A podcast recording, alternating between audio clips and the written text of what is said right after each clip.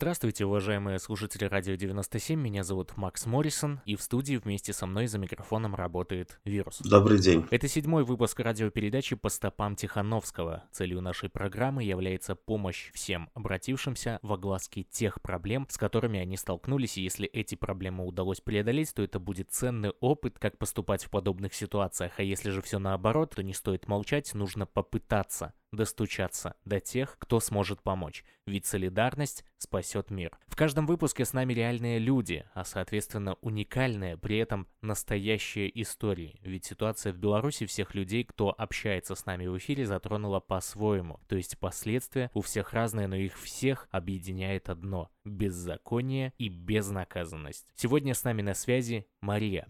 Мария, Добрый день вам. Добрый день. Расскажите, пожалуйста, свою историю. Сегодня этот живой микрофон для вас. Спасибо большое за предоставленную возможность.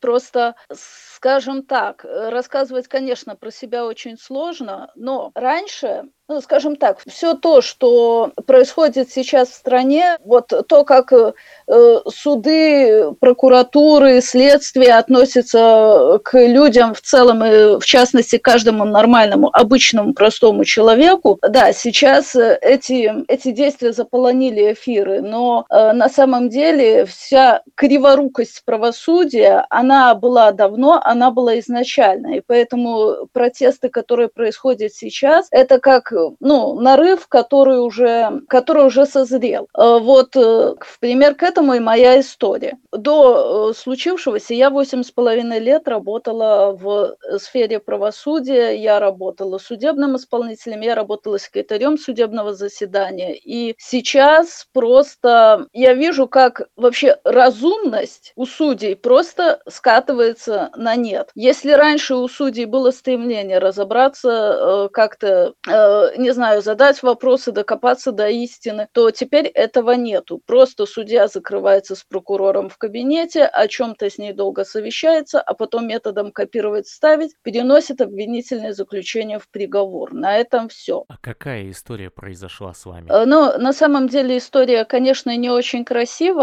То есть э, дело касается любовного треугольника, где молодой человек жил на две семьи и впоследствии э, сел в места не столь отдаленные за мошенничество. После этого на меня просто началась травля в отношении его супруги. И э, она на меня писала в различные РУВД, всякие разные заявления, пытались меня оскорблять в интернете, в, во ВКонтакте, во всех группах. Э, ну, скажем так, просто я, как человек, имеющий восемь с половиной лет стажа в госорганах, меня, ну, скажем так, мало уже что-то трогало. Я скажу, немножко, э, вот эти госслужащие, э, работники судов, они утрачивают человечность, она у них каким-то образом отсыхает немножко. Вот. Э, ну, я просто приходила в РУВД, давала адекватное заявление, ну, адекватное пояснение, и как бы на этом все ее заявления, скажем так,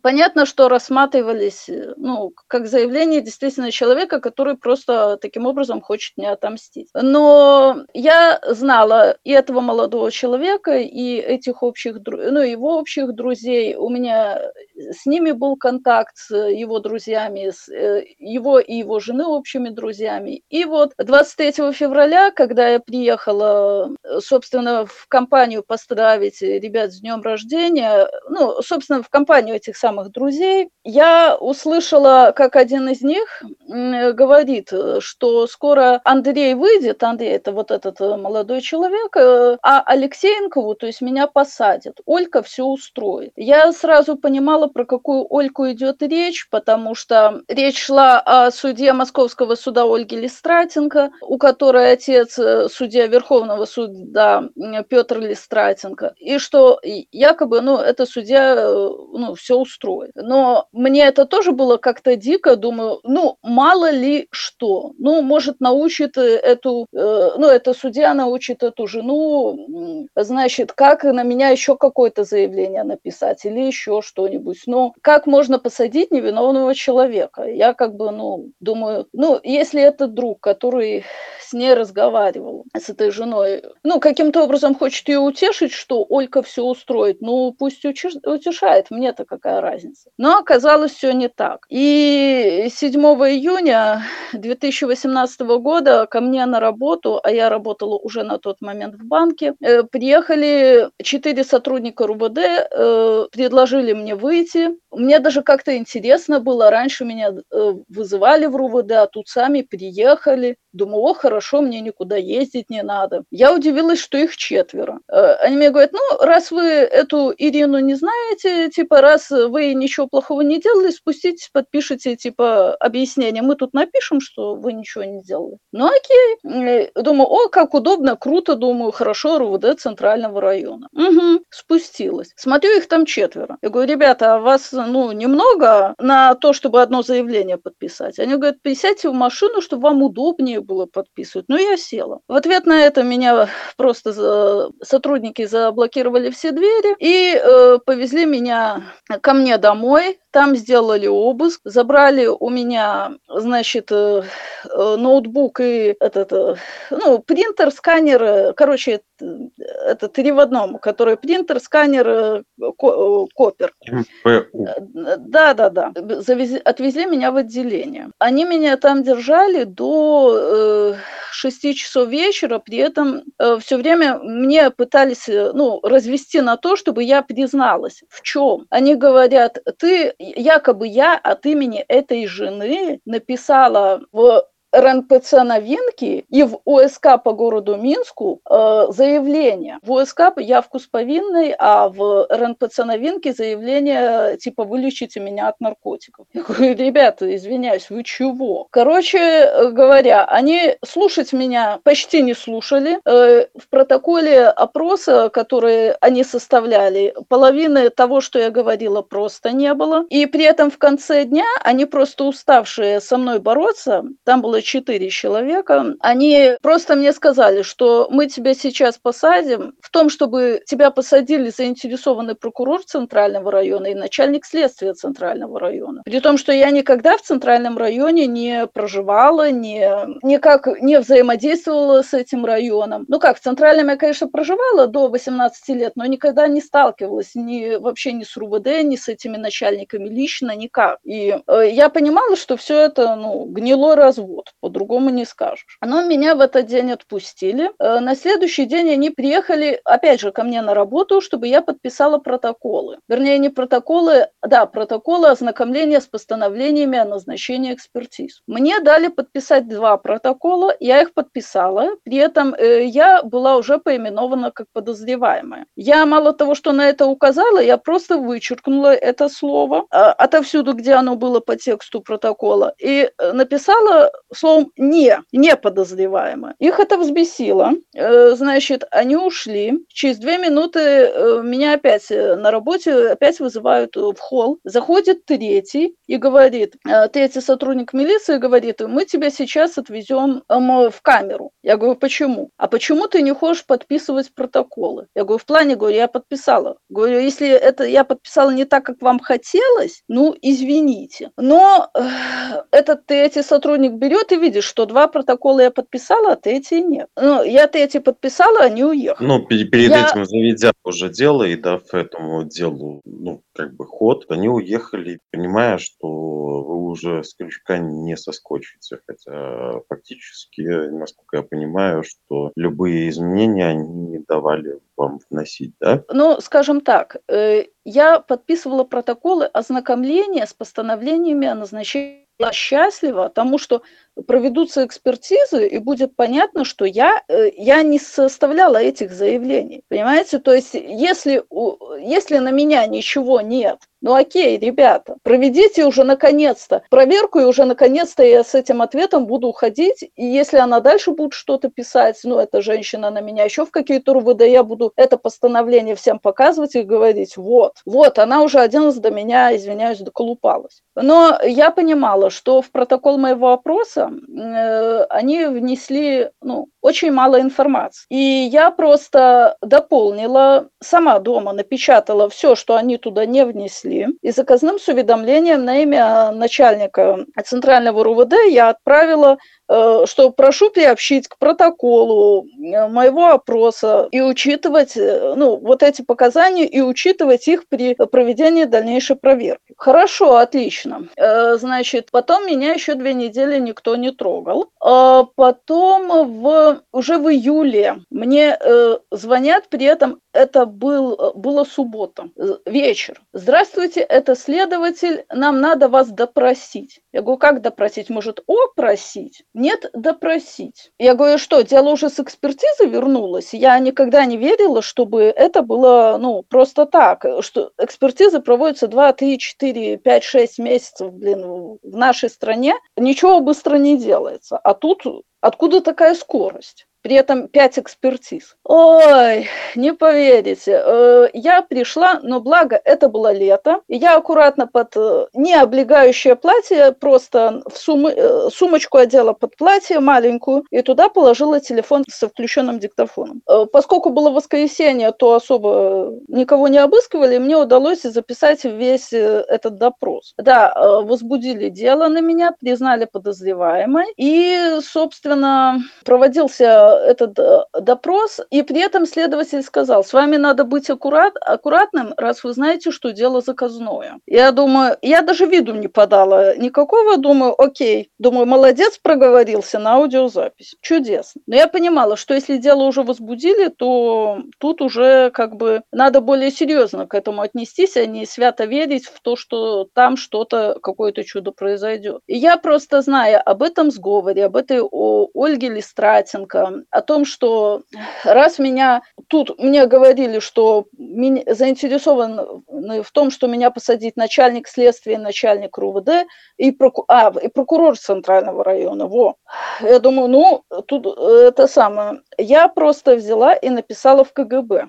После этого следователя сменили, мне назначили психиатрическую экспертизу. При этом э, это, конечно, отдельная история, как, э, как она проводилась, потому что я вообще болею сахарным диабетом. То есть мне нужно всегда при себе иметь инсулин. И когда меня туда привезли, э, привезли меня туда а, просто, вот, я, жда, я дала прописку о невыезде, когда меня опрашивали. И, собственно, тут ко мне на работу прямо в кабинет заходят четверо сотрудников и говорят, все, вы задержаны. С какого перепугу? Я что, по повестке не являлась, там телефонный звонок какой-то, ну, хоть какой-то вызов я проигнорировала? С какого лешего? Короче говоря, меня там без инсулина просто мучили, меня задержали, но утром они вместо того, чтобы отвезти меня на экспертизу, были вынуждены вызвать скорую. При том, что я скорую просила вызвать с 4 часов утра. Вызвали они, ее только в 8. Они не понимали, что у вас могла начаться инсулиновая кома, что а вы даже с жизнью могли попрощаться вот на этом фоне. Они вообще нормальные? Это вы у меня спрашиваете? Я не знаю, нормальные они или нет. Но, судя по всему, им просто все равно. Наверное, они думали, что я выделываюсь. При этом у них было документальное подтверждение, что мне плохо. Объясню почему. Когда меня задержали, значит, э, повезли меня на Крестина, а там я говорю принимающему врачу, что, ну, там же несколько работников сидят, э, и говорят, что медик спрашивает, там жалобы есть, нету, я говорю, что у меня диабет. Я даже не говорила, что мне плохо. Я говорю, я могу измерить сахар. Мне нужен инсулин. Обеспечьте меня, пожалуйста, инсулином и, и глюкометром. Они говорят, вам плохо? Я говорю, наверное, плохо. Я давно уже не мерила сахар, у меня все вещи остались на работе, меня забрали. Они сказали, мы тебя тогда не принимаем, написали писульку, и ментам пришлось меня вести обратно э, в РУВД. И, то есть эта писулька была сокрестена, это было уже не мои слова. Я им с 4 утра, каждые 15 минут. Им вот было такое ощущение, как будто это ветер в трубе дует, а не человек с ними разговаривает. Пока мне уже реально не стало настолько плохо, что я легла на скамейку. Вот тогда они наконец-то вызвали скорую. При этом завезли меня в первую больницу и госпитализировали. А дальше начинается самое интересное. Рядом со мной весь день сидел конвой. Э, при этом конвой, как оказалось, это такие же коллеги следователя. И это я потом уже э, прочитала. А, ну, сначала они выглядели как конвой. То есть я лежала на кровати, пристегнутая наручниками, и они так со мной разговаривали, как по-дружески, как будто они ни при чем, они вообще из другой структуры, они только охрану осуществляют, чтобы как будто я им что-то сказала против себя. Ну, скажем так, от меня они, конечно, такого не дождутся. Искали, а дальше... как, за что бы прицепиться, чтобы не фабриковать дело, а так получается, что полностью заказное. Может быть, что-нибудь вы бы рассказали. Да, да, да. Вот. Ну, скажем так, мне все-таки школа жизни в суде и в судебных исполнителях э, я прошла хорошую. В два часа дня я слышала, как они, э, ну, одной из конвойных позвонили, и она что-то говорит, так что отпускать? Ну, других слов я сейчас уже не помню, это было два года назад, но ничего не произошло, они оставались сидеть на месте. В пол шестого вечера им привезли бумагу, о том, что я должна быть освобождена из-под стражи с 11 утра. Как вам это нравится? Получается, все, конвой сняли, я осталась в больнице, меня еще на день оставили. Потом я, естественно, на незаконное задержание подала жалобу. Я на каждую бумажку, значит, жалобу на отказ, жалобу Значит, сроки рассмотрения были нарушены, потому что там чуть ли три дня мне на подачу и пять дней на рассмотрение. Пять дней следователю или сколько там дней, а, не, или не позднее следующего дня, по-моему, не позднее следующего дня передача в суд. Я каждый день звонила в суд, дела нету. Звоню следователю, следователя нету. Короче, я задолбала всю РУВД, причем позвонила всем, включая до самого верха. Э, следователи привлекли к дисциплинарной ответственности. Но только когда я была секретарем судебного заседания, и человек, допустим, рассказывал о том, что его в РУВД били и выбили эти показания, всегда следовал стандартный вопрос от судьи. А вы это обжаловали? Он говорит,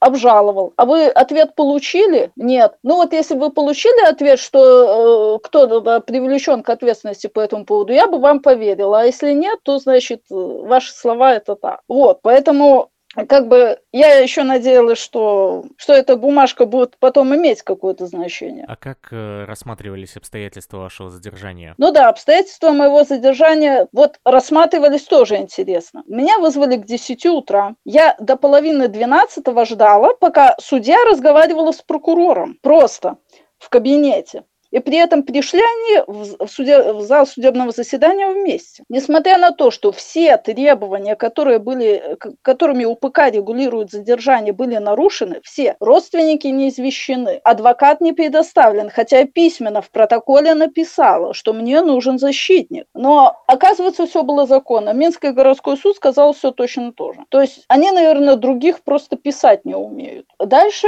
сделали попытку провести психиатрическую эту экспертизу когда меня привезли на эту экспертизу, при этом обманом. Меня обманом привезли, потому что по очередному моему заявлению мне позвонил участковый, ну, как она представилась, участковый из того же центрального РУВД, надо с вами побеседовать, ну, окей, значит, я пришла на беседу, и тут в кабинет через час заходят просто э, сотрудники, те самые, которые меня задерживали, с которыми я уже два раза виделась, и говорят, все, поехали на экспертизу. Вот, приехали, э, при этом приехала следователь, ну, казалось бы, чтобы доставить человека из РУВД, э, ну, хорошо, поехали оперативники, ну, оперативники едут, следователь-то тут зачем? Э, ну, меня сразу в кабинет к заведующему этим отделением экспертиз психиатрических привели, он меня спросил там, ну, установочные данные, задал пару общих вопросов, а исследователь находилась рядом. И он говорит, так она нормальный человек, она у нас не задержится. После этого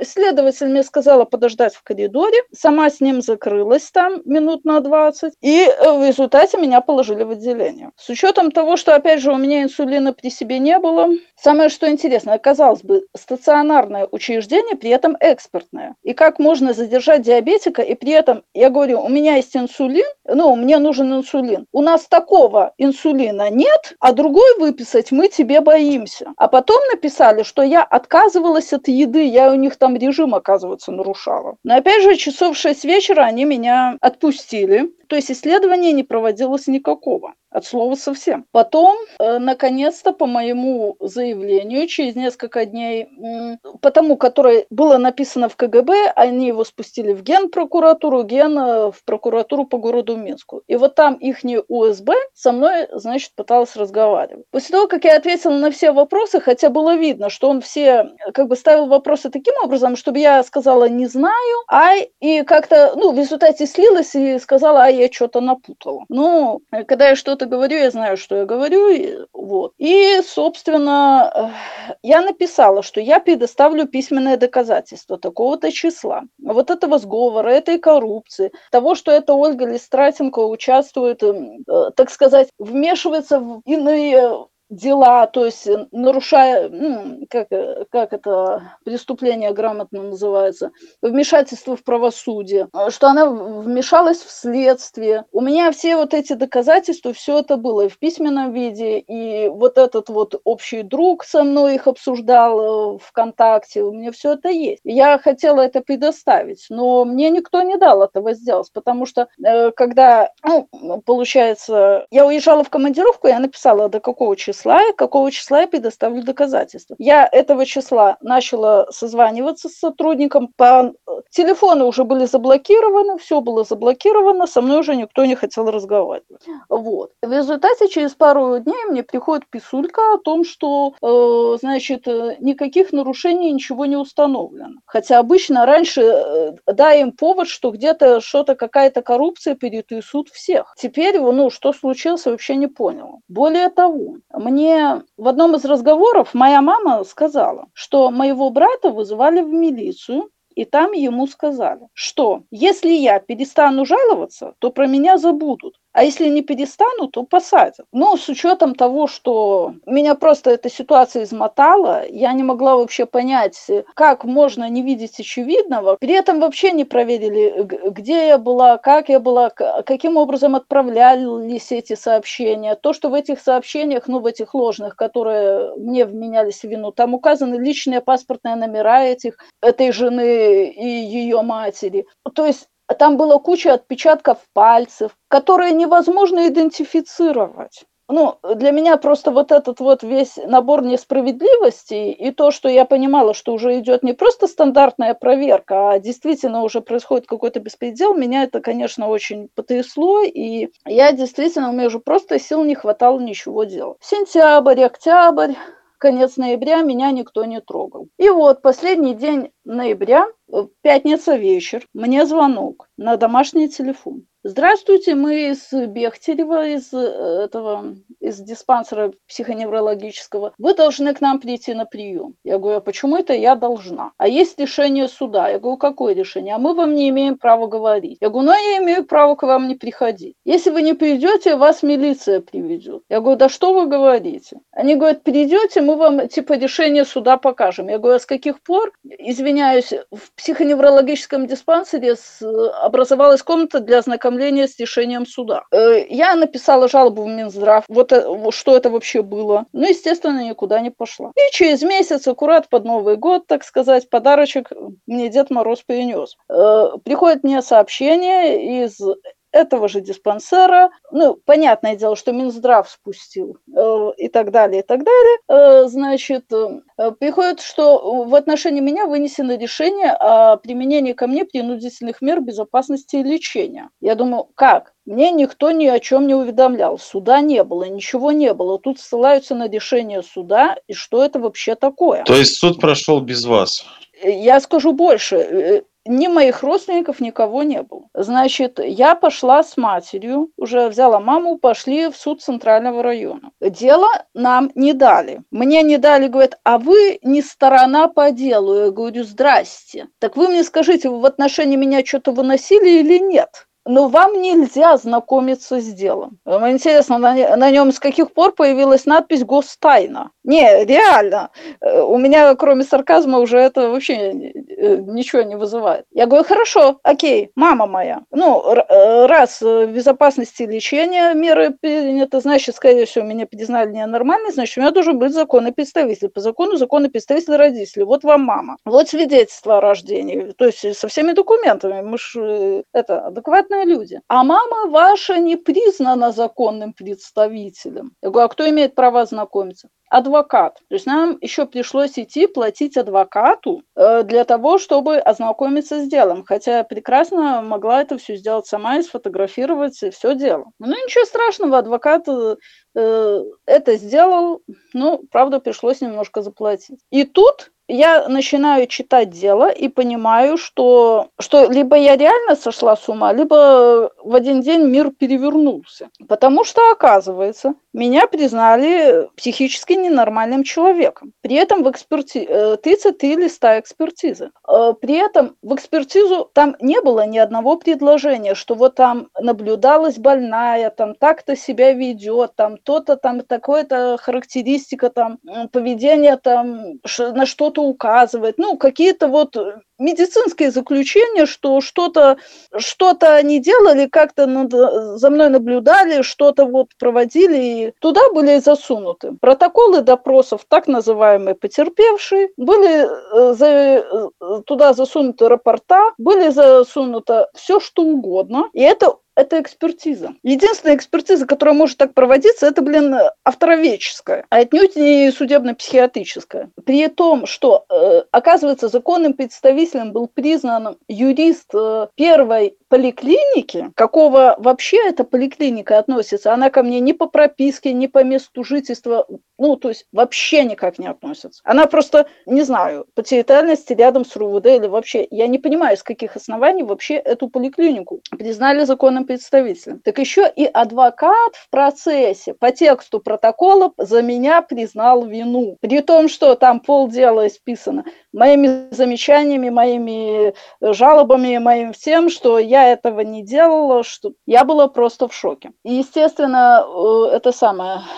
И меня уже начинает э, ну, начинает искать участковую, а я прописанная проживаю во Фрунзенском РУВД. Э, вернее, проживала, меня начинает уже искать участковый, говорит, приходите, поговорим. Ну, я от греха подальше просто уехала э, к подруге. В это время мой папа, э, которому я уже все это тоже рассказала, подает надзорную жалобу, жалобу наконец-то отменяют. Причем из всех тех доводов, которые мы приводили для отмены жалобы, довод был принят только один, что у меня не было надлежащего законного представителя. Окей, дело отменили на новое судебного рассмотрения суд был интересным. Моему отцу не давали сказать ни слова. Судья его перерывала, кричала, кричала на адвоката. Ну, адвокат уже был другой, но, извиняюсь, судье 30 лет, густыр, ну, на вид 30 лет, не знаю, может, 35, по паспорту, и адвокату около 70. И она на него так орет, блин, как мама на школьника. Другого э, вообще нет. Потерпевшим она подсказывала, хотя потерпевший фактически в суде призналась, что, что это сделала она. Суде было пофиг. Она просто пошла и э, методом копировать, ставить, э, мягко говоря, ну, то есть утвердила предположение следователя. Минский городской суд 8 э, октября сделал то же самое. Ну и, собственно, когда меня начали искать после этого, я просто уехала в другую страну. А для чего вас искали после этого? Ну, начали искать для того, чтобы исполнить постановление суда, чтобы меня засунуть в новинки. Понятно. Самое Где... интересное, здесь, на те... просто я извиняюсь, э, очень важное дополнение, то, что здесь, уже на территории этой страны, где я нахожусь, я обратилась к психиатру за обследование, и мне выдали документ о том, что я психически адекватный, нормальный, здоровый человек. Так реально, при этом э, э, исследование проводилось добросовестно и действительно так, как оно должно проводиться, а не та, извиняюсь, тот кукольный театр, который проводился в новинках. Ну, все верно, у них уже было, были результаты первоначально, которым надо подвести и все. Их не волнует. Вот. Я потом понимаю, бы, что их не волнует. Потом бы в лучшем случае вас посадили на нейролептики, сделали бы овощем, и все. Вот-вот, я ровненько о том же. А я не хочу. Общались ли вы после этого с этим молодым человеком, из-за которого все началось? Нет, не общалась. Э, дело в том, что я еще увидела э, в, в том числе он сам попросился на допрос. Его, когда он находился в местах заключения, его этапировали с ИК-15 Могилева в СИЗО, и следователь с ним разговаривал, он, естественно, дал э, показания. Ну, короче, те, которые были выгодны им, и, и все. Наша э, попытка моя и отца привлечь э, вот этого молодого человека за ложное показание, вот этих двух, вот эту потерпевшую за фальсификацию доказательств и за ложное показание, ну, короче, ни к чему не приводит. Просто заявление спускается в тот же центральный РУВД, откуда просто отписка, что мы все внимательно изучили, причем очень внимательно, и считаем, что все, все правильно, все. То есть вы, получается, уже два года находитесь в эмиграции? Ну, в эмиграции я нахожусь с февраля э, этого года, а весь девятнадцатый год ушел вот на эти суды, и я потом, да, я уехала со своего места жительства после постановления Минского городского суда, но я еще жила в Минске. А вот уже когда мне начали звонить участковые Фрунзенского РУВД, э, я попросила, чтобы папа сказал, что я якобы забыла телефон дома, а сама поехала поехала отдыхать в санаторий, путевку взяла. Собственно, у меня, вот мне хватило 21 день на то, чтобы э, сделать визу, собрать вещи и уехать. Обращались ли вы, может, в какие-нибудь организации, которые смогли бы вам помочь в вашей ситуации, ну, либо хотя бы помогли каким-нибудь образом? Ну, э, я обращалась в Белорусский Хельсинский комитет, э, ну, они говорили, что помогут составить э, заявление э, в ООН, но, скажем, э, я уже не помню, почему. Я обращалась в весну, в весне как-то со мной юрист разговаривал, но потом, короче, отписался, что здесь ничем помочь не может. Вот, я хотела написать сама, но перед этим я еще написала в Комитет по правам человека в Беларуси. Ну, там в Комитет по правам э, человека в Беларуси, где я указала конкретно статьи Конституции, какие мои права были нарушены. Мне написали, что, что, что нарушение моих прав находится вне пределов их компетенции. Это у нас Комиссия по правам человека или Комитет по правам человека при парламенте. Но это белорусский белорусский комитет по Да, белорусский. Но... Сейчас я просто думаю о том, чтобы отправить э, действительно в ООН. Но в любом случае, вам удачи. Спасибо за то, что вы делаете. И вам огромное спасибо, что уделили для нас свое время. Спасибо вам большое. Сегодня с нами на связи была Мария. На этом радиопередача по стопам Тихановского заканчивается, а я напоминаю, Новые выпуски данной программы транслируются каждый вторник и субботу в 18.00 в эфире Радио 97. И повторы в понедельник и пятницу в 10 утра. Архив данной передачи можно найти на сайте radio97.net и на YouTube странице Радио 97. Также мы продолжаем записывать истории беззакония в Республике Беларусь. А для того, чтобы получить возможность высказаться у нас в эфире, напишите свою историю в наш бот в Telegram собака радио 97 нижнее подчеркивание бот. Мы верифицируем ее и предоставим возможность рассказать о себе в эфире нашей радиостанции. Конфиденциальность гарантируется. Беларусь, тебе слово. thank you